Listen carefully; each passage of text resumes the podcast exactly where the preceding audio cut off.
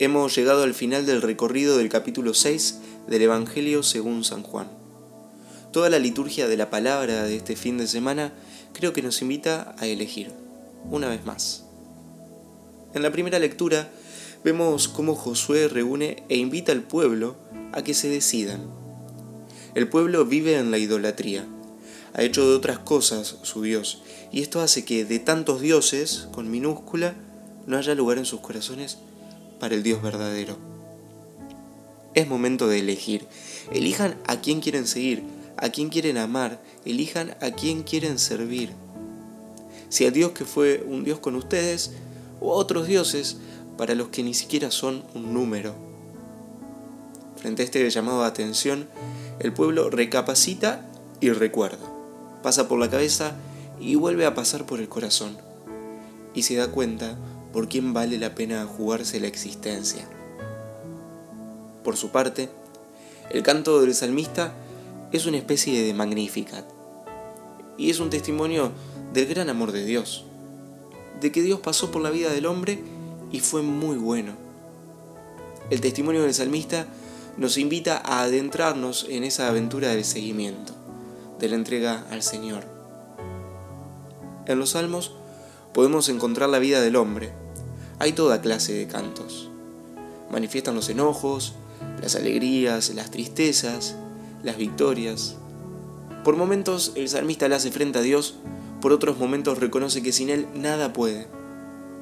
En fin, creo que es la vida de cada uno. Y creo que es eso lo que Dios espera. Él todo lo conoce. No necesitamos caretearla frente a Él y mostrarle ni una relación perfecta desde nuestro lugar, ni una sonrisa todo el tiempo. Él más que nadie espera que arrojemos nuestro corazón a sus pies tal como está, que vayamos a Él tal como somos, cansados, rotos, con dudas, heridos, con nuestros sueños, con nuestras esperanzas.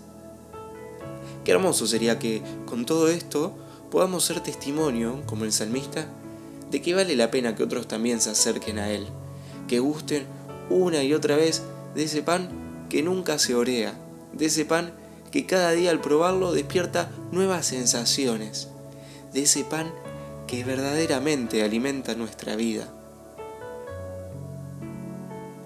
El Evangelio empieza con una queja o cuestionamiento por parte de los discípulos a Jesús. Es muy duro este lenguaje, ¿quién puede escucharlo? Decían. Venimos de una respuesta brava de Jesús frente al cuestionamiento por identificarse con el pan vivo bajado del cielo. Si nos ponemos en la cabeza y el corazón del pueblo, sin fe realmente es una locura. Un tipo que camina entre nosotros tiene la osadía de decir yo soy, esto para el pueblo judío es identificarse con Dios, de decir que bajó del cielo y quiere que encima seamos unos caníbales y lo comamos. Incluso para el que tiene fe muchas veces es difícil la conversión o metanoia, ese cambio radical de vida a la que nos invita a este encuentro con Jesús. Ese amor hasta la entrega total de la vida, amor del que habla la segunda lectura, y tantísimas cosas más a las que el Señor nos invita.